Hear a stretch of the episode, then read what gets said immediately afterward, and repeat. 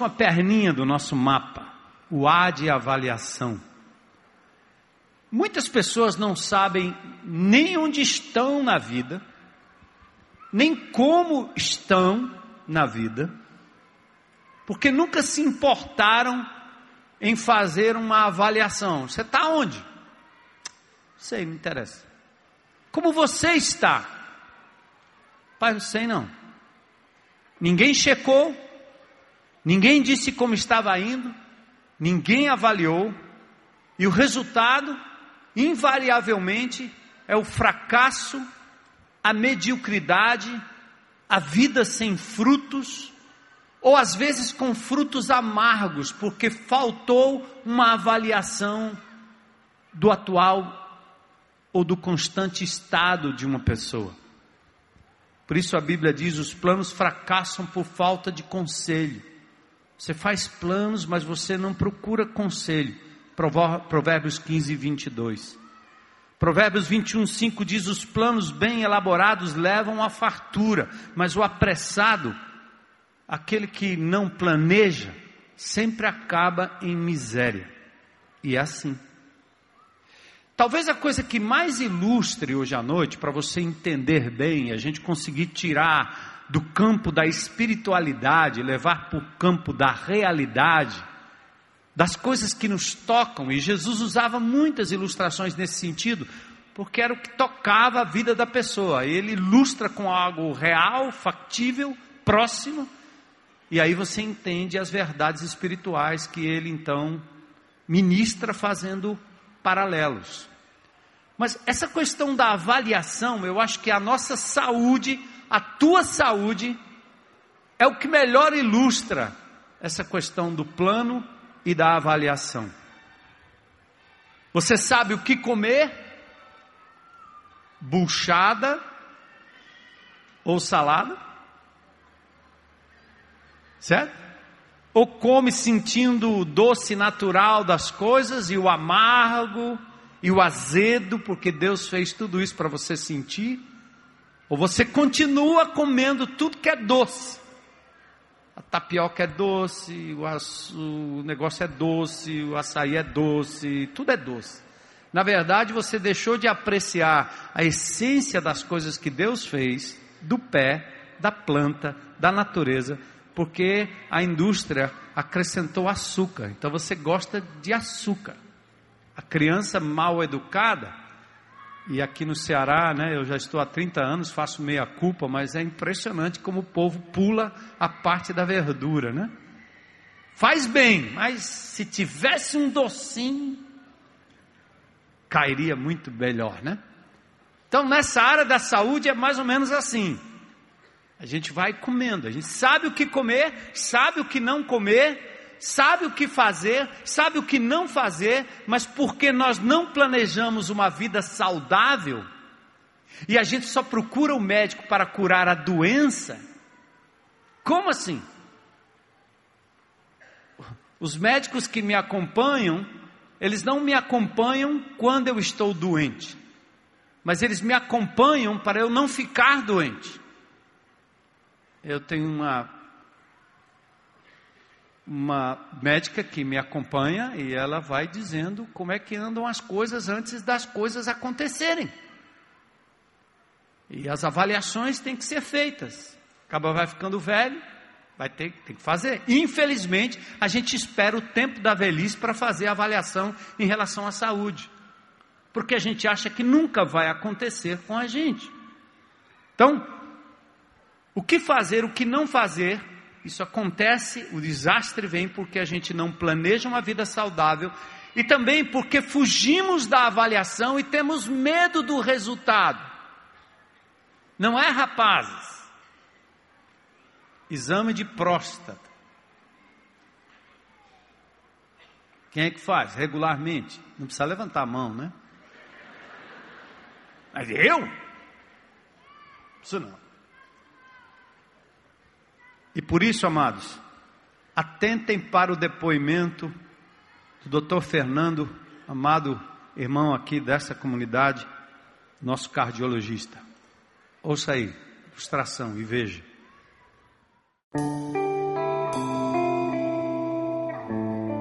Bem, pessoal, eu sou o Fernando, sou médico, cardiologista clínico e trabalho fazendo avaliação médica.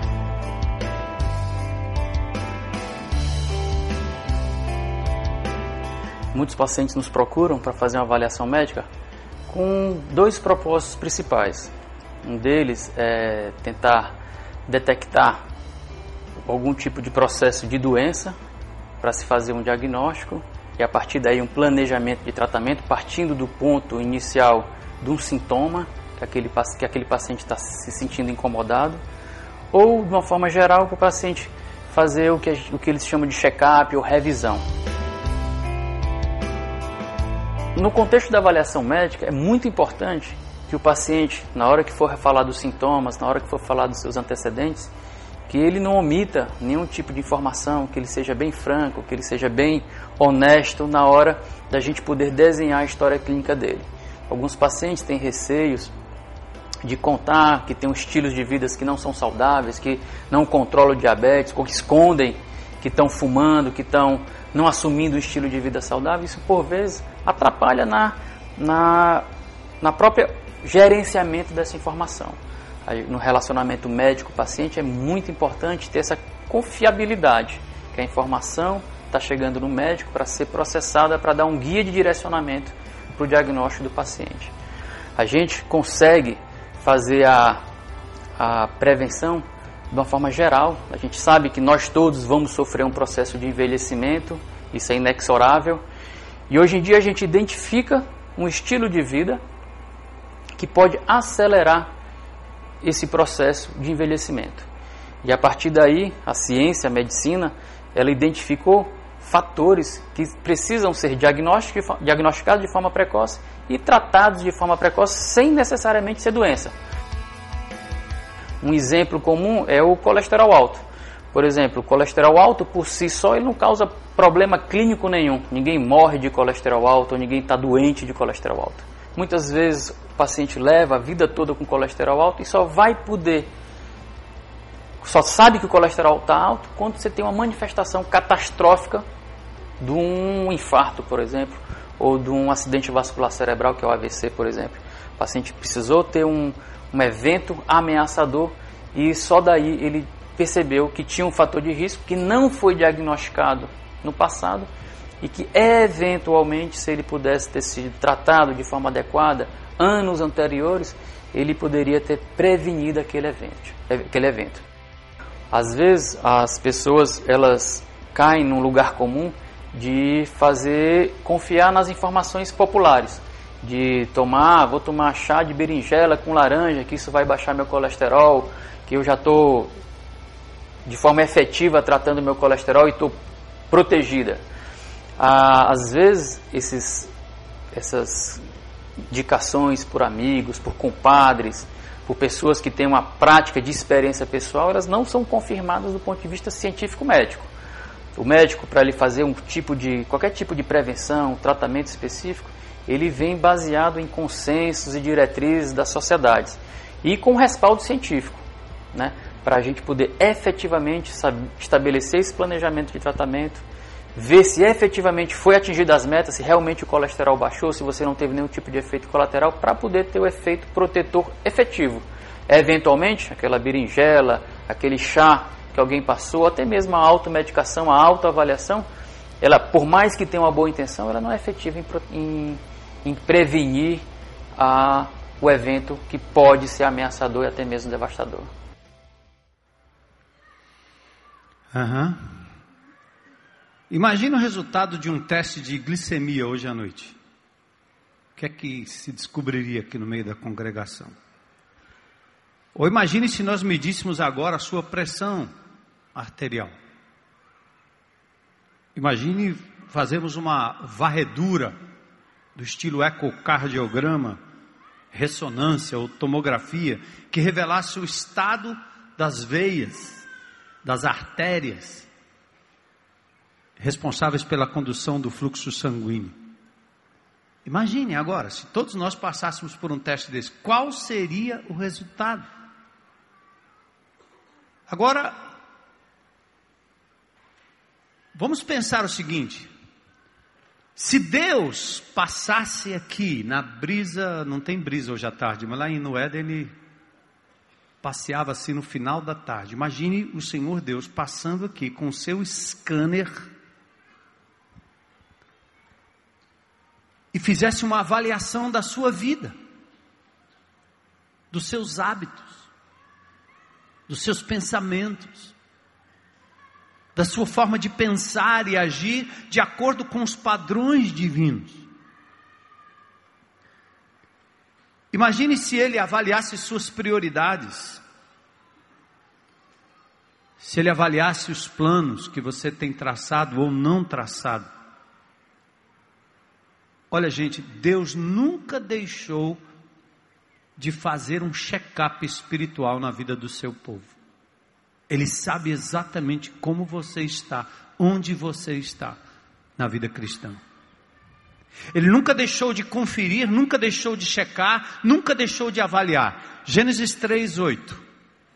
Texto lá do Éden. Ouvindo o homem e sua mulher os passos do Senhor Deus que andava pelo jardim, quando soprava a brisa do dia, esconderam-se da presença do Senhor do Senhor Deus entre as árvores do jardim. Eles ouviram uma manifestação que o texto traduz aqui como passos do Senhor. É uma forma metafórica de dizer que naquela, naquela hora, naquele momento, com uma certa regularidade, Deus passava por ali, passeava por ali, tinha uma manifestação divina. E Adão e Eva sabiam, é o Senhor. Ele está vindo. Ele está passando aqui agora. E, e, qual seria a razão? Ora, porque Deus houvera dado a eles, ou deu a eles, mandamentos claros. Está vendo a natureza? Controle, domine, não seja dominado por ela. Dê nome aos animais. Torne a terra frutífera. Cuide do jardim. Deus incumbiu o homem de fazer aquilo que era necessário para a sua sobrevivência por anos a fio.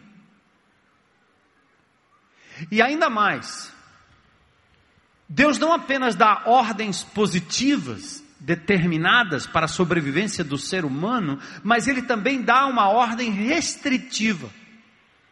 Aquela do tipo assim, mexa em tudo, mas não toque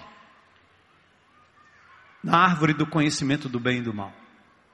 Era uma ordem do tipo, eu já ilustrei aqui, né? Como se Deus dissesse: brinque com toda a areia que existe na orla do litoral cearense. Mas tem uma pedrinha, tem uma porçãozinha pequena dessa areia ela está claramente pintada de vermelho. Não pegue, não toque, não coma, não faça nada, porque o dia que você fizer, você morre. Por que, que Deus fez isso? Porque um, porque um ser humano feito à imagem e semelhança de Deus, com toda a capacidade de escolha entre o bem e o mal, seria completamente defeituoso ou não incoerente, mas quase inútil, se ele não tivesse a oportunidade de praticar o que é mal. Então Deus dá ao homem com arbítrio para o bem e o mal, para fazer suas próprias escolhas, um universo de escolhas corretas. Porque Deus não fez isso para o homem tropeçar, mas fez para que o homem soubesse que pecado não é comer maçã, pecado não é fazer sexo, pecado é quando você transgride um mandamento divino. É quando ele diz você fez o que é natural da forma errada. Você comeu o que estava disposto a ser comido, mas da forma errada. Então o homem não precisava experimentar o mal para saber que é mal, assim como uma criança na sua casa não precisa experimentar o veneno de rato para saber que é veneno. Porque quando a mãe diz e adverte, não toque no fogão, não pegue no fogo, não toque nesse veneno, não pegue nesse vidro, não chegue até ali, a criança sabe que mal é desobedecer a ordem da mãe e fazer aquilo que ela disse para não fazer. Então o homem não, precisou, não precisava experimentar o mal para entender o mal e para que o pecado entrasse na vida dele. Aliás, o homem só precisava saber que o mal existia e ele então teria a sua maturidade para fazer a escolha correta. Então Deus, de quando em quando, passeava ali no Éden para checar: como está meu filho? Como está a minha criatura? Como é que eles estão cumprindo a ordem? Talvez Deus ajudasse no aperfeiçoamento do ser humano. Desde o Éden, mesmo quando não havia pecado, Deus costumava se apresentar na viração do dia. Preciosa checagem, precioso feedback, precioso retorno para acompanhar a sua criação. Para Adão e Eva era um momento de receber de Deus um ok, muito bem, meu filho. Quanto ao cuidar, o guardar o lindo jardim, além de se manterem longe daquilo que seria mortal, a desobediência no que dizia respeito à árvore do conhecimento do bem e do mal. Queridos, Deus se importa com a constante avaliação do nosso estado e com a execuibilidade dos nossos planos. Essa palavra complicada quer dizer se aquilo que você planejou pode ser feito de verdade e do jeito que ele quer. Você faz planos do seu jeito, mas quem é está checando? A quem você apresenta os seus planos? Então, sem avaliação, nós ficamos à mercê de uma colheita catastrófica. É isso que acontece. Sem avaliação, hoje nós temos crianças morrendo de infarte. Sem avaliação, nós temos crianças, jovens e adolescentes acabando com a vida. Na nossa caminhada, embora a ciência tenha avançado, embora a medicina tenha ajudado um pouco no sentido da longevidade, mas agora nós temos crianças deprimidas crianças depressivas, índice de suicídio aumentando no nosso país de uma forma assustadora. O que está acontecendo? Por que tanta gente pifa abruptamente? E a pergunta é: vale a pena continuar deixando o desastre bater na boca, na, na porta, aliás, a fim de que você possa fazer uma avaliação da sua vida? Vale a pena você deixar o tempo passar e, como crente em Cristo Jesus, esperar tanto tempo para que haja uma avaliação honesta da sua vida? E eu queria até, usando a ilustração do doutor, essa questão de autoavaliação e aqui cabe uma coisa importantíssima na nossa caminhada cristã, por isso que o mapa é extremamente relacional, por isso que a vida de crente é vida relacional. Nós somos uma família, nós nos relacionamos uns com os outros, porque nós temos a mania de fazermos autoavaliação. A gente aprendeu na religião que nós somos bons. Quando a gente canta aqui, né? Se tu olhares para mim, nada verás de bom, a nossa consciência fica dizendo assim: não é possível. Você logo diz: peraí, eu não sou tão mal assim. Como assim? Todos pecaram e destituídos estão da glória de Deus. Não há um justo, nem sequer um. O que nós fazemos de bom e de bem é pura graça de Deus, que não só nos impede de fazer ainda pior do que aquilo que fazemos, como nos capacita a fazer aquilo que é certo. Vem de Deus, não vem de nós porque nós já nos entregamos à maldade. Esse nosso país está colhendo com petrolão aquilo que acontece na sua casa, na sua vida, no cuidado com suas finanças, com suas coisas, nas pequenas propinas, na forma de enganar, de levar vantagem, de tirar. Nós somos exatamente iguais a esses indivíduos. Não for a graça, o poder e o amor de Jesus que nos resgatou. Esse alarme que soa, chamado Espírito Santo, que diz: para não. Você é meu filho, você é minha filha. Existe um outro caminho, que não é esse caminho da prosperidade barata, dessa prosperidade ladra. Não se faz negócio nesse país, principalmente a nível de governo, sem essas mesmas falcatruas que existem por aí. Se não parar no petrolão e invadir todas as instâncias governamentais, escapa meia dúzia. Mas não é porque eles são os desgraçados, é porque nós somos assim. Que nós falamos, que nós praticamos, que nós fazemos. E é por isso, amados irmãos, que nós não podemos é, nos dar ao luxo de uma autoavaliação. A autoavaliação é boa num determinado momento da vida. A mulher aprende a fazer a sua autoavaliação mamária, né? Para saber se tem nódulo ali ou se não tem. Ótimo.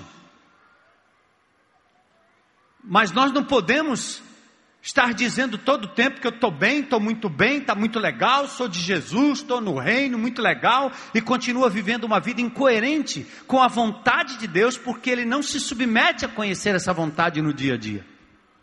Você está andando de acordo com a sua própria cabeça. Você ouviu o galo cantar, não sabe onde. Você está vivendo da tradição evangélica que lhe deram. Você não está ouvindo a voz de Deus dia a dia, dia a dia, dia a dia. Mas agora eu estou ouvindo que mais e mais pessoas estão abrindo os ouvidos para dizer: Senhor, fala que o teu servo ouve. E aí você se abre para uma avaliação que não vem de você, é uma avaliação que vem do Espírito Santo de Deus cuja palavra entra no teu ouvido, entra no teu coração e entra nos teus olhos através dessa janela maravilhosa dos olhos, e essa palavra vai entrando, vai penetrando e vai dizendo: está errado, amigo. Larga pornografia, larga mentira, larga ira, larga essa traição, larga essa mulher, larga esse homem, larga essa companheira que entrou na internet e está te aliciando lá no sul do país, no norte do país, em outro país. Larga, larga, larga. Só o Espírito de Deus pode fazer isso. Pastor não tem, não tem poder para isso. Líder de igreja não tem poder para isso. Líder de PG não tem poder para isso. Os programas que nós fazemos aqui para jovens, adolescentes, adultos, seja o que for, CR, nada disso tem poder. Só o Espírito de Deus dentro do seu próprio coração e da sua vida para lhe ajudar nisso. Amém?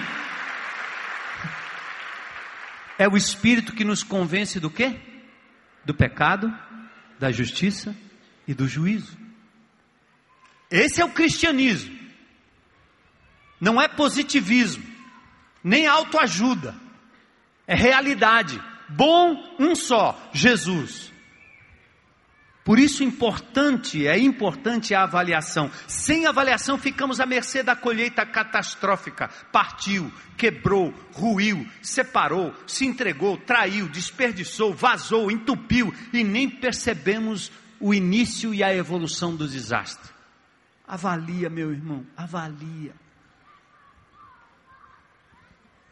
Até a presidência da República, em 1990, no dia 11 de dezembro, lançam, através da administração pública federal direta, dizendo que toda a área, toda a área de administração pública federal,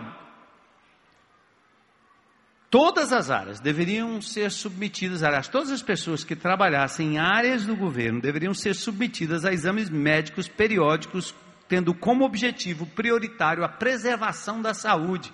Você preserva a saúde quando você faz diagnóstico constante. Então, vamos migrar para a ferramenta que Deus tem nos dado. O nosso mapa, o nosso círculo de aprendizagem. Primeiro nós aprendemos no M de mapa, o M quer dizer o quê? O M quer dizer o quê? Meditar. Medita, Josué 1 e 8, não deixe de falar as palavras do livro desta lei, mas medita nelas de dia e de noite, para que você cumpra fielmente tudo que nela está escrito, só então, só então, seus caminhos, seus planos, seus projetos prosperarão e você será bem sucedido. Amém, igreja? Medita, você está meditando? Você já deu um nó no inimigo que pega a sua agenda e lhe distrai? Quanto é que dá? O inimigo está ganhando de quanto nesse placar de, de no máximo sete dias? Está 1 a 0 para o inimigo? 7 a 0 para o inimigo? Ou está 7 a 0 para o Senhor? Porque você de verdade deu a vitória ao Senhor, priorizando Ele na sua vida todos os dias através da meditação. Bora, gente. Depois o nosso mapa fala do abrir. Você medita na palavra, e essa meditação não é como prática panteísta, não é meditação transcendental, não é você entrar em transe, porque ela é lógica, consciente, espiritual e inteligente. É Deus falando através deste livro, é objetivo. Então o mapa tem essa meditação, depois você abre o que você aprendeu com alguém, compartilha, confessem os seus pecados uns aos outros e orem uns pelos outros para serem curados. Tiago 5,16. Aqui, para que o nosso meditar comece a levar a mudanças reais no nosso coração, nós precisamos abrir com alguém, confessar, compartilhar aos parceiros de relacionamento, aos parceiros de prestação de conta. Ache alguém com quem você possa partilhar o que Deus está lhe dizendo na palavra todos os dias. Abra o que você está ouvindo de Deus, é passo fundamental nesse processo de aprendizagem. Abrir, quando você abre com alguém o que Deus falou, não só edifica aquele que ouve, mas você mesmo acaba sendo curado à medida que você confessa. Tiago 5,16. Você é curado quando você abre, quando você confessa, quando você compartilha. Depois veio o pezinho da semana passada, esse último domingo, entramos na outra metade do círculo, né? Num lado do círculo, o que Deus está me dizendo. Depois, o que eu vou fazer a respeito. Está lá. Meditou, abriu. O que é que Deus está me dizendo? Eu meditei, eu entendi, eu vi o Kairos de Deus na minha vida, o momento divino, a palavra que veio para a minha mudança. Ou pode ser simplesmente uma confirmação de algo que eu sabia, pode ser algo de bom que eu estava fazendo, que o Senhor diz: faça ainda mais, faça ainda melhor, ame ainda mais, seja mais misericordioso. Ou algo que eu tenho que mudar na minha vida. Eu mentia, tenho que parar de mentir, falar a verdade.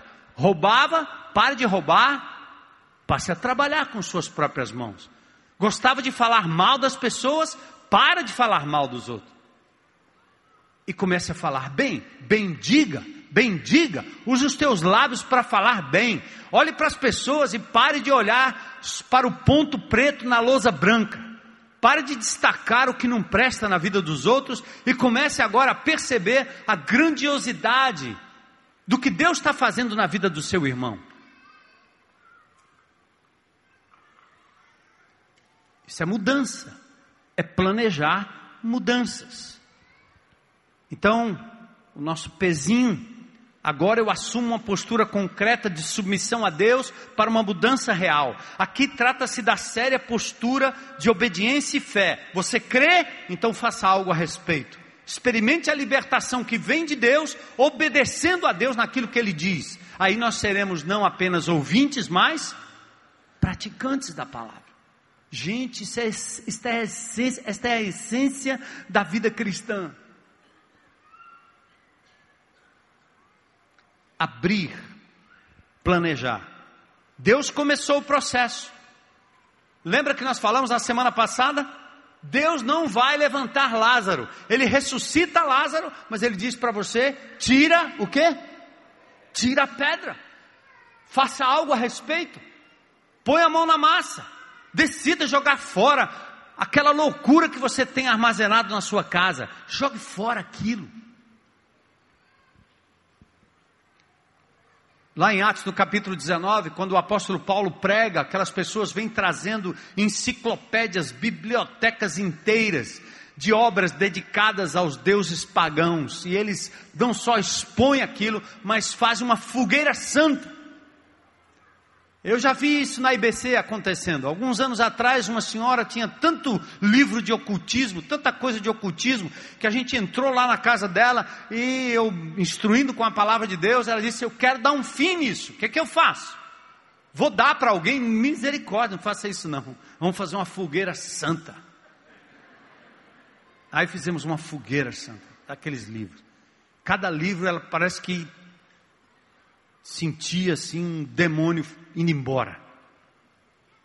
Sabe aqueles DVDs nojentos? Sabe aquelas porcarias que você tem? Queima. Planeje fazer algo concreto a respeito. Deus está te incomodando. Queima. Sabe aqueles sites? Sabe aquelas pessoas que ficam gravitando nas suas redes sociais e você sabe, o Espírito já lhe revelou que aquela pessoa não tem boa intenção? Corta. Mas se eu errar? É melhor errar pelo excesso. Por precaução, saia fora. Não dialogue com agentes do inimigo. Eles vão lhe destruir. Eu estou recebendo cada vez mais comunicado de mães e pais que estão desesperados porque meninos e meninas de 9, 10 anos de idade estão dialogando com bandidos em outros estados, em outros locais, e levando essas crianças a terem, em primeiro lugar, uma experiência sensual, maluca, pornográfica, para depois convencê-las a viverem uma relação errada, doente, maluca, hétero e homo. E eu estou falando aqui daquilo que vocês sabem que está acontecendo. E depois a gente põe a mão na cabeça e diz: Ah, mas o que, que eu faço? Não deixe o desastre acontecer. Por isso é importante que a nossa mente seja levada cativa ao Senhor Jesus Cristo e não deixar a deriva, sem nenhum plano de limpeza. O que é que você na sua vida evita para valer? Como é que você consegue, por exemplo, esses dias eu estava num, num hotel, num determinado lugar, um grupo de amigos estavam lá reunidos e, e, e uma música começou a tocar, daquelas que só fala besteira, baixaria. E eu não tenho esse puritanismo todo na minha cabeça, não. Eu sou ser humano, sou homem como qualquer outro. Mas tem um nível de baixaria nessas músicas que vai além do além. A baixaria não é só é, é, é, fazendo do ser humano e da mulher um objeto de, de, de pornografia como a qualidade da música é um, é um absurdo. E aí, famílias, homens, mulheres, crianças, adolescentes ali. Eu fui chamar o gerente lá só para dizer para eles: meu amigo, eu tenho, eu tenho certeza que você não vai mexer nisso aí, não. Mas eu preciso lhe dizer que quando vocês colocam esse tipo de música num ajuntamento que acabou de chegar aqui, você tem a impressão que todo mundo gosta disso aqui. A mulher olhou para mim assustada, a gerente, eu disse, mas eu estou só lhe informando que tem gente que não aprecia esse tipo de coisa. Considere. E que você está baixando o nível desse lugar tão bonito, tão requintado. E sinceramente, eu não vim aqui pedir para a senhora botar o hino de número 134 do cantor cristão.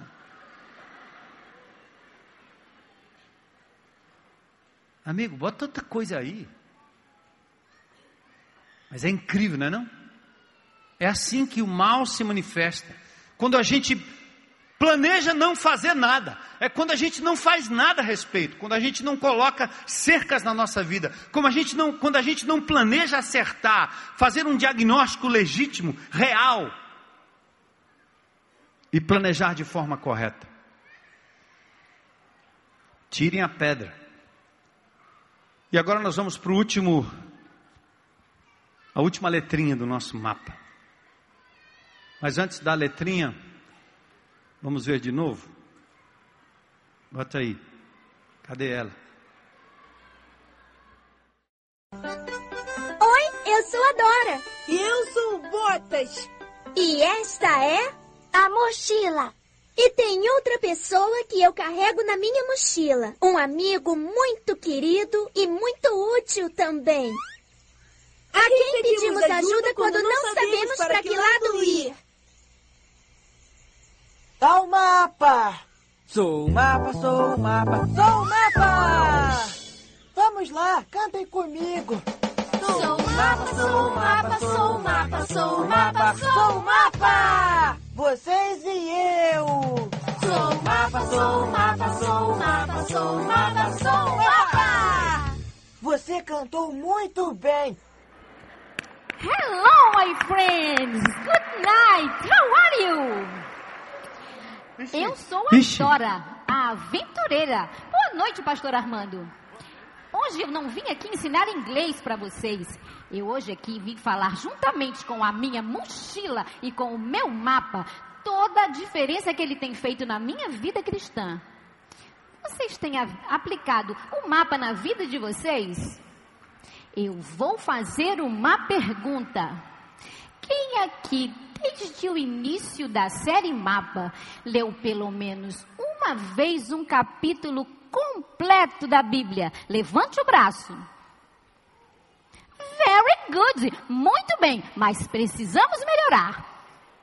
Quando a gente lê, não pode ler por ler. Eu aprendi isso. Então eu preciso meditar. Quando eu medito, automaticamente isso entra no meu coração de uma forma muito mais fácil. E aí não tem como eu não compartilhar com alguém sobre tudo aquilo que aquela palavra falou na minha vida. E aí só me resta planejar o que eu posso fazer para que isso seja usado de forma prática na minha vida. Então, hoje aqui nós temos o pastor Armando Bispo, que é expert em mapa, que vai nos falar sobre a última palavrinha que é avaliar. E ele já está falando e você não pode perder nem um pouquinho. Por isso, preste atenção. Bye bye, let's go!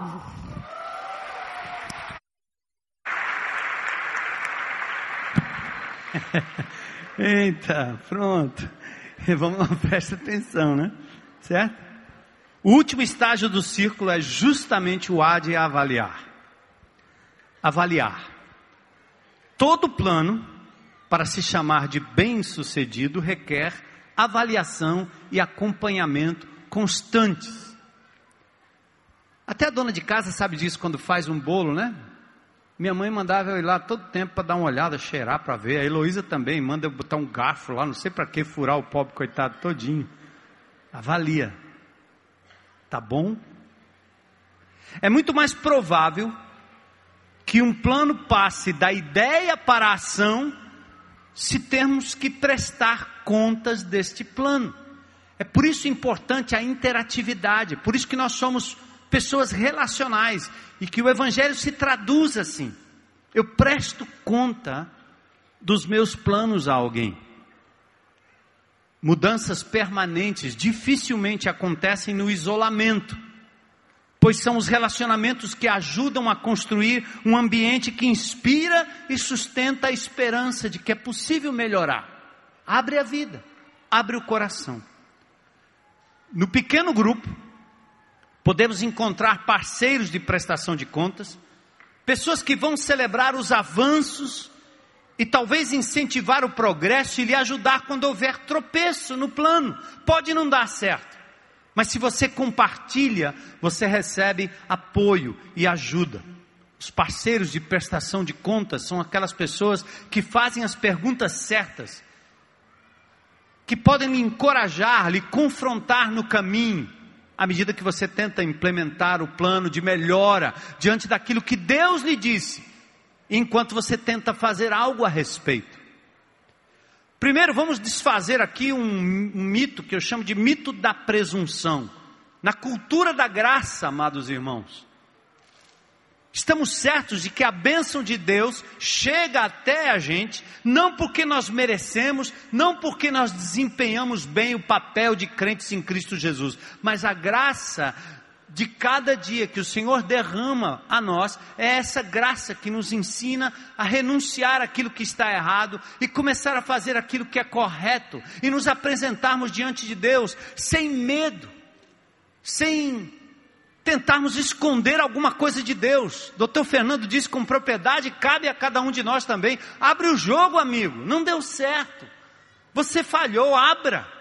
Não tente parecer o melhor, o mais espiritual para as pessoas que estão ao seu redor. A cura quando você abre, vitória e derrota no que diz respeito aos seus planos. Nossa primária e rotineira responsabilidade no avaliar. Eu quero deixar com vocês aqui três destaques. Primeiro, ore sempre sinceramente a Deus. Salmos 139, 23 e 24. Dê uma olhada nesse texto aqui. Ore, mantenha a sua atitude de oração diante de Deus, como fez Davi, e diz assim: sonda-me, ó Deus. Passa o teu scanner, Senhor, na minha vida. Conhece o meu coração, Senhor, porque meu coração é enganoso, diz Jeremias capítulo 17. Nós não sabemos, nosso coração nos engana. Você acha que está bem, você acha que é bom, você acha que está tomando a decisão correta, lê do engano.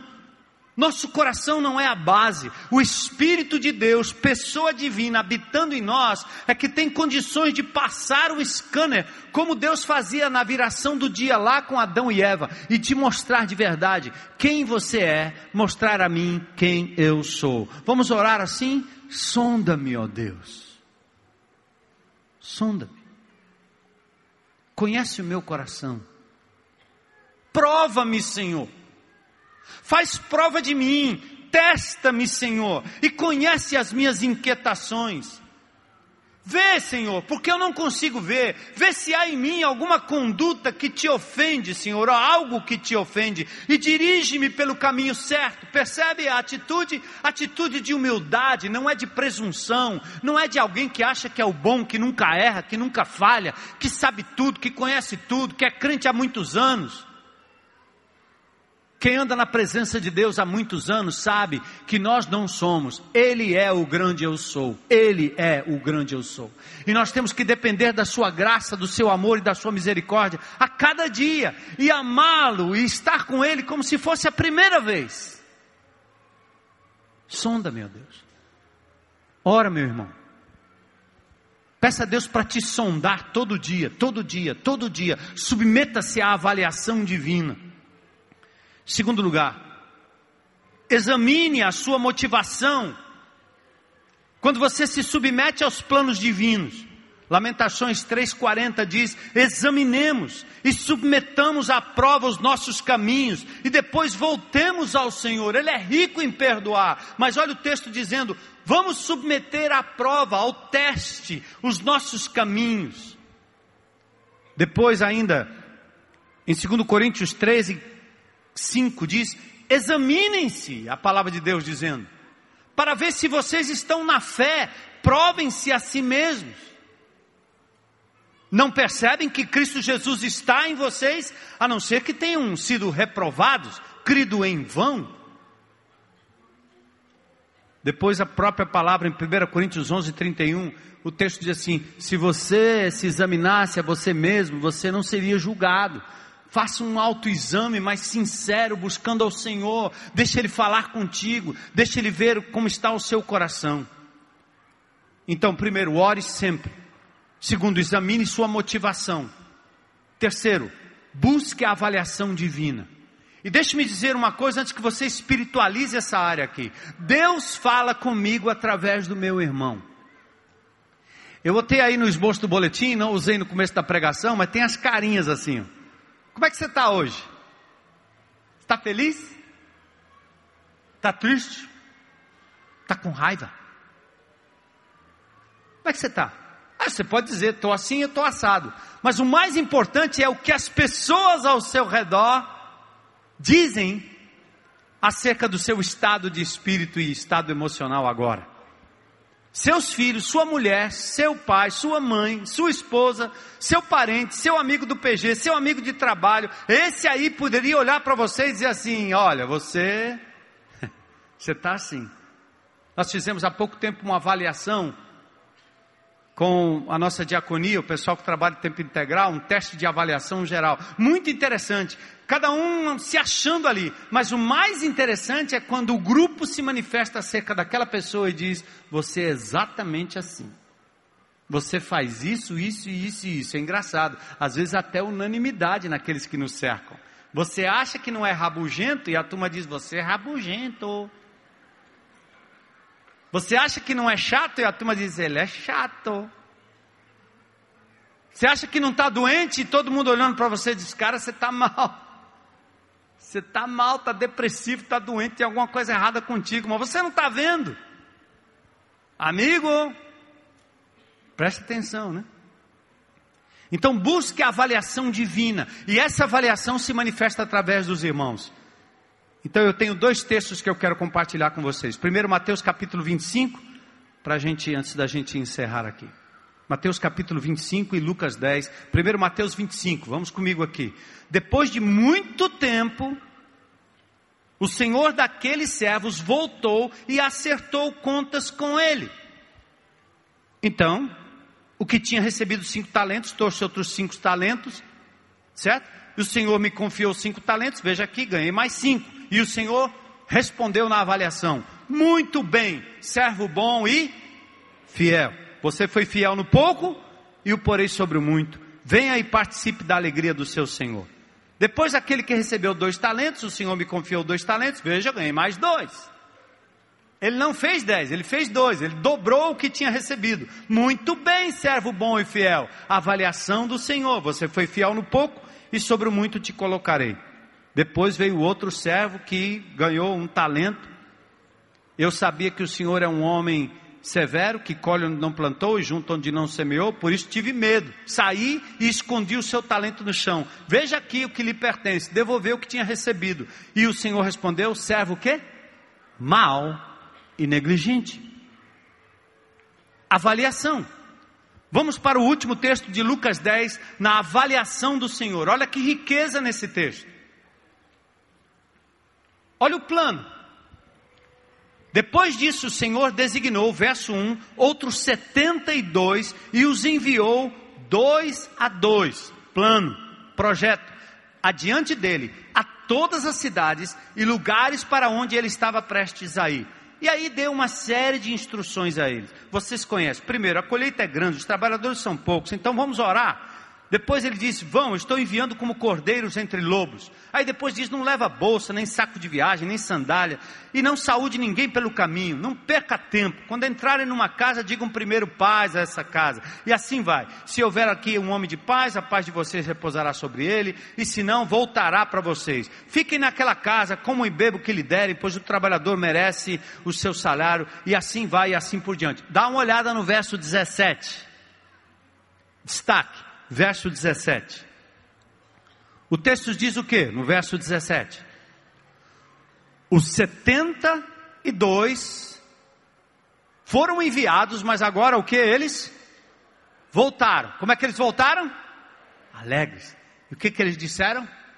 Senhor, olha o que aconteceu. Senhor, até os demônios se nos submetem. Um negócio tremendo. Até os demônios estão fugindo nas suas manifestações, quando a gente fala, quando a gente aparece, quando a gente evangeliza, quando a gente ensina, glórias ao nome do Senhor, até os demônios, olha o relatório deles. Eles voltam, não enviou e deixou para lá, voltam e agora fazem um relatório. E o que é que Jesus fala? Eu vi Satanás caindo do céu como relâmpago e lhes dei autoridade para pisarem sobre cobras e escorpiões e sobre todo o poder do inimigo, nada lhes fará dano. Vão, vão.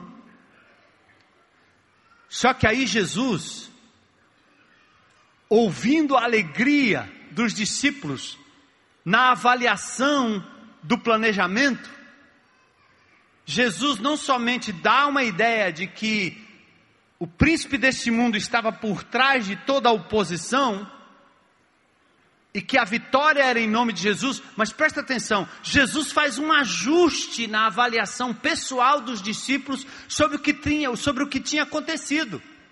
E olha a avaliação e o ajuste que o Senhor fez. Verso 20. Estão comigo?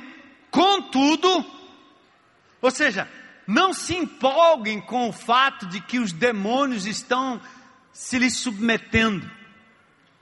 Calma aí, essa euforia não é o foco. O resultado mais importante não é este. Então Jesus faz um ajuste naquilo que foi planejado e na avaliação, quando eles retornam da execução do plano, o Senhor faz um ajuste necessário. Ele diz o que? Contudo, alegrem-se Sim. Não porque os espíritos, os espíritos se o quê? Se submetem a você. Mas alegrem-se, porque os seus nomes estão escritos nos céus. Glória a Deus. Posso abrir um parênteses aqui só para dizer para vocês o seguinte: sabe o que quer dizer isso? Porque Deus não está só quando os espíritos se submetem. Deus também está quando os espíritos não se submetem. Porque houve um momento que os discípulos não conseguiram expulsar o demônio de uma criatura. E Jesus disse: Ô oh, homens de pouca fé, isso aí só sai com jejum e oração. Sabe por quê? Nós não somos os bambambãs. Eu já mostrei para vocês que não se acha que Deus, não acha que Deus está lá só quando as coisas estão dando certo, está tudo funcionando e tudo dando resultado. Então Jesus está dizendo assim: peraí, continuem cumprindo a missão, não porque você está alcançando o resultado, mas porque o seu nome está escrito nos céus. Qualquer que seja o resultado, você é minha filha, você é meu filho, e é nisso que você tem que se alegrar sempre. Amém? Uh! Glória a Deus! Ajuste o foco. Então nós estamos encerrando o nosso mapa, gente. Que coisa maravilhosa. O maior anseio do ser humano é conhecer a Deus e fazer a sua vontade. Isso é possível através do conhecimento desta palavra, dia a dia na sua vida. As Escrituras, elas de fato são a chave da felicidade. Feliz e próspero aquele que nela medita. Ele é o alimento que dá vida. Nem só do pão viverá o homem, mas de toda a palavra que vem da boca do Senhor. Ela é prova da presença pedagógica do Espírito na sua vida. É o que mais importa. E eu quero dizer para vocês, amados, é tudo que um pastor pode sonhar. É o auge do sonho. Ver crentes em Cristo Jesus amando essa palavra, lendo essa palavra, conhecendo essa palavra no dia a dia. Tudo mais é resto. Entende? Então nós não seremos uma igreja de programas. É programa para criança, é programa para velha, é programa para moça, é programa para jovem. Ah, minha igreja não tem programa, por isso que o negócio não vai para frente. É porque falta escola não sei de quem, falta escola não sei da onde, falta escola não sei do que. Aí o professor, o Espírito Santo, foi na sua casa para lhe dar uma aula pessoal e você está querendo escola? Onde é que você está, irmão? Aprenda do Senhor através do mapa dia a dia. Tenha um encontro com Ele. Deixe Ele ser o seu professor diário, seu guia diário. E aí nós vamos nos reunir aqui no culto, na classe, onde for, para a gente poder ser despertado, para a gente poder compartilhar, ser motivado, abrir a nossa visão. Mas viremos aqui e em qualquer reunião de grupo pequeno, não para encontrarmos uma vez por semana a presença de Deus ali, mas nós iremos ali para darmos continuidade verdade aquilo que o Espírito já está fazendo em nossas vidas todos os dias, todos os dias, aleluia. É uma congregação que anda na presença do Senhor todos os dias, e o mapa está nos levando a isso, irmãos. Ferramenta abençoada. Se você não quer fazer o mapa, não faça não, não tem problema não. Mas não deixe de abrir a palavra de Deus a cada dia. Dê outro nome que você queira dar mas deixe que essa ferramenta seja um instrumento para ajudar pessoas e levá-las à presença de Deus a cada dia. O resto é resto, é acessório. Amém? Vamos curvar nossa cabeça em oração aqui um minuto. E por favor, não precisa mexer nas cadeiras agora.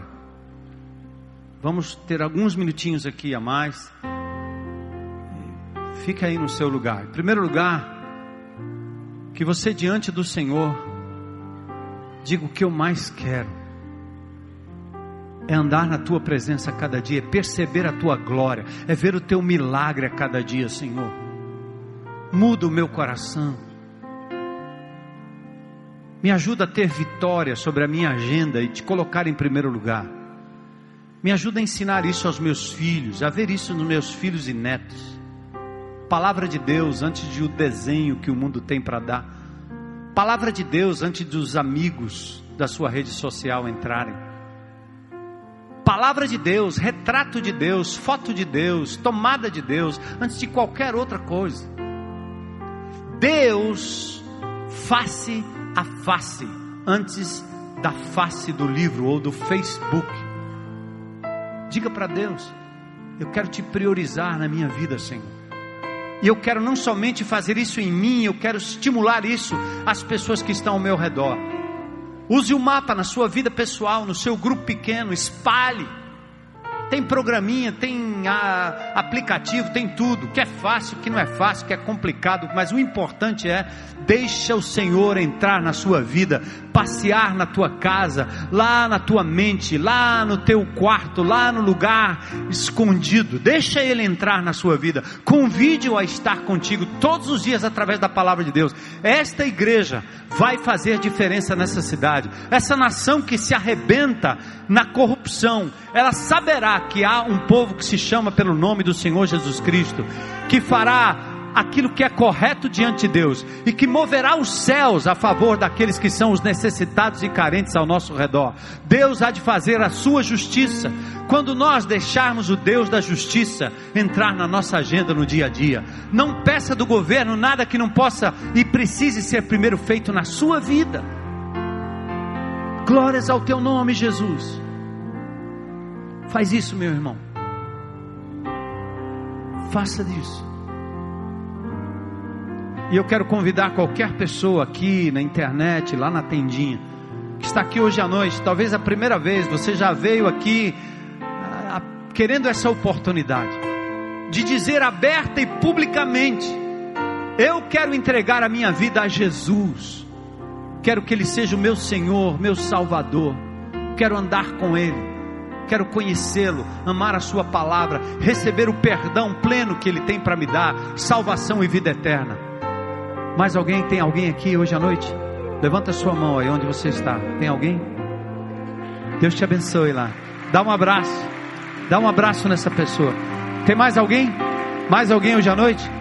Mais alguém? Cadê? Eu não vejo direito daqui por causa da luz. Mas você está vendo, olha o abraço ali acontecendo. Mais alguém? Igreja, Pessoas estão se rendendo aos pés de Jesus hoje à noite.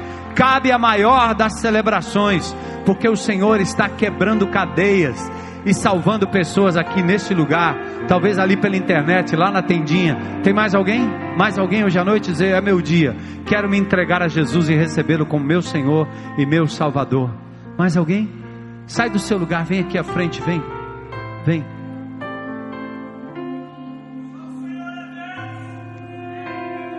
Sai do seu lugar, você que entregou sua vida a Jesus, vem aqui à frente, vem. Venha, venha com alguém.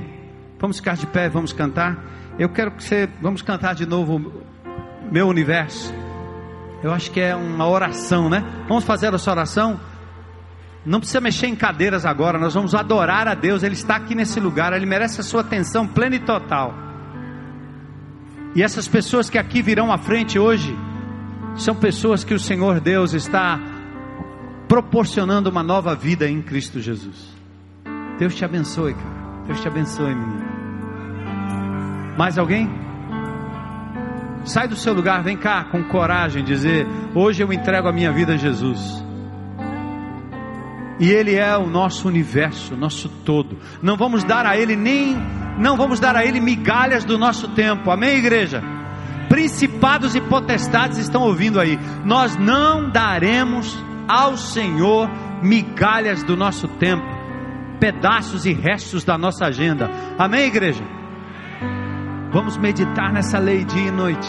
Glória a Deus. Vem, vem, vem. Amém. Louvado seja Deus. Glória a Deus, glória a Deus. Vamos aplaudir o Senhor, Ele é digno. Uh!